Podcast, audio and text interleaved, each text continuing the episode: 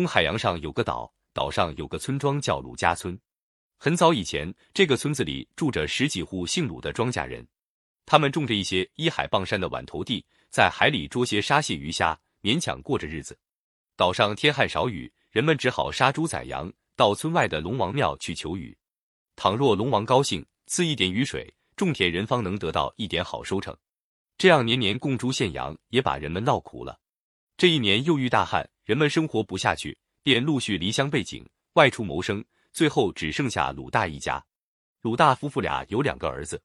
老婆说：“鲁大呀，山上的草根也焦了，树皮也软了，我们还是逃命去吧。”不，我想想办法。鲁大说：“马上要开春下种了，季节不能错过。”第二天，鲁大来到龙王庙，只见庙堂摊了一个屋角，端坐在上的海龙王，头面身腰布满弯珠网。供桌也破了，当中有一个像头一般大的洞。鲁大走到龙王像跟前，做了个揖，说：“龙王呀，只怪你不通人情，弄得如今门庭冷落，香火全无，连个扫扫地、挥掸灰尘的人也没有。要是你能下一场大雨，让我今年秋天丰收，我许你一场大戏。你不稀罕人家用全猪全羊供你，我就供你一个活人头，你看好不好？如好，我们一言为定，今朝就降雨。”鲁大说完，就回家准备农具去了。龙王庙内这天当值的是谢经，他听了鲁大一番话，不敢延迟，忙回水晶宫向龙王禀告。龙王捋着龙须沉吟起来：“猪羊鸡鸭山珍海味，我样样都吃过，这新鲜的活人头倒值得一尝。况且这几年弄得我庙宇不整，香火不续，何该趁此机会兴旺起来？”于是招来风婆、雷公，带了虾兵蟹将到鲁家村来布雨。再说，鲁大回到家中整理农具，将近中午，一声惊雷，顿时大雨直泼而来。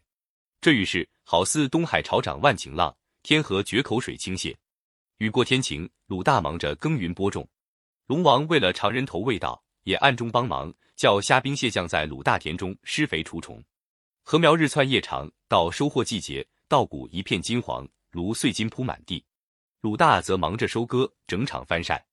龙王稳稳的等着人头上供，直到大年三十，鲁大才拿了一把扫帚来到龙王庙。龙王见他空手而来，心里正疑惑，只见鲁大作揖道：“龙王呀，我们有约在先，我许你一场大戏，一个活人头。今天我带来了，请先看戏，再吃人头。”说罢，便手执扫帚，在庙内手舞足蹈，前翻后滚的，着实戏闹了一番，弄得庙内尘土飞扬。龙王正想发怒，转而一想，算了。可能他请不到戏班子，胡乱代替，还是等着尝人头吧。鲁大舞毕，便丢开扫帚，笑嘻嘻来到供桌前面，说道：“现在请龙王吃人头。”说着，便趴到供桌下面，把头从供桌的破洞里钻出来。龙王见供桌上突然冒出一颗人头，好不惊奇，想吃又不知如何下手。四面一看，连把刀子也不见，想想只有用手撕，就伸出一双枯瘦如柴、指甲三寸长的龙爪。向鲁大的头抓去，鲁大一见，忙着把头一缩，笑眯眯的从桌底下钻了出来。龙王啊，你戏也看了，头也尝了，我呢，愿也还了，我们互不亏欠，望来年再照顾照顾。说完，拿起扫帚，扬长而去，把龙王气得龙眼圆睁，龙须倒竖。好你个穷小子，胆敢捉弄大王，还想要我来年照顾呢？我要你颗粒无收，才解我心头之恨。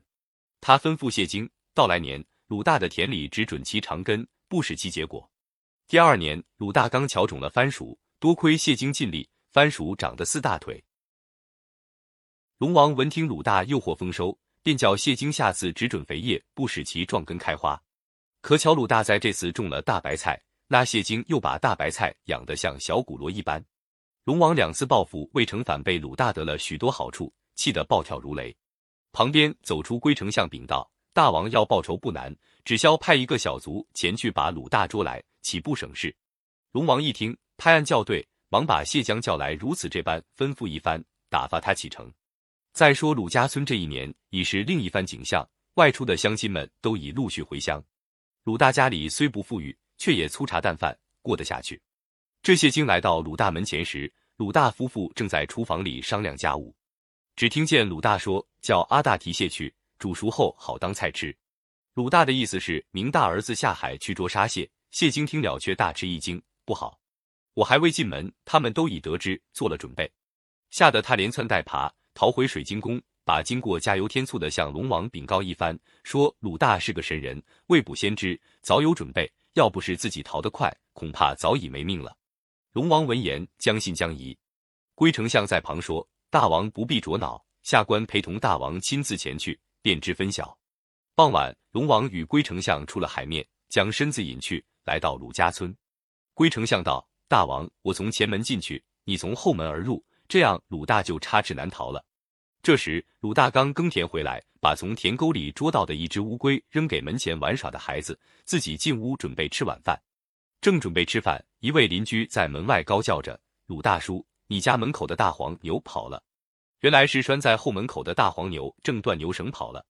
鲁大一听，连忙朝门口叫道：“阿大，把乌龟交给阿小，快拿根绳来，跟我出后门抓大黄去。”前面乌龟丞相一听，鲁大要把自己交给阿小来管，还要到后门去捉大王，暗想还是溜之大吉。后门的龙王一听，前门的乌龟已被捉住，交给阿小，鲁大和阿大拿着绳子来后门捉拿自己，吓得顾不得龟丞相的死活，没命的逃回龙宫去了。龙王和龟丞相在海边相遇。两人相互埋怨，暗中又各自庆幸。从此，龙王再也不敢与鲁大为难了。鲁家村收成也一年比一年好起来。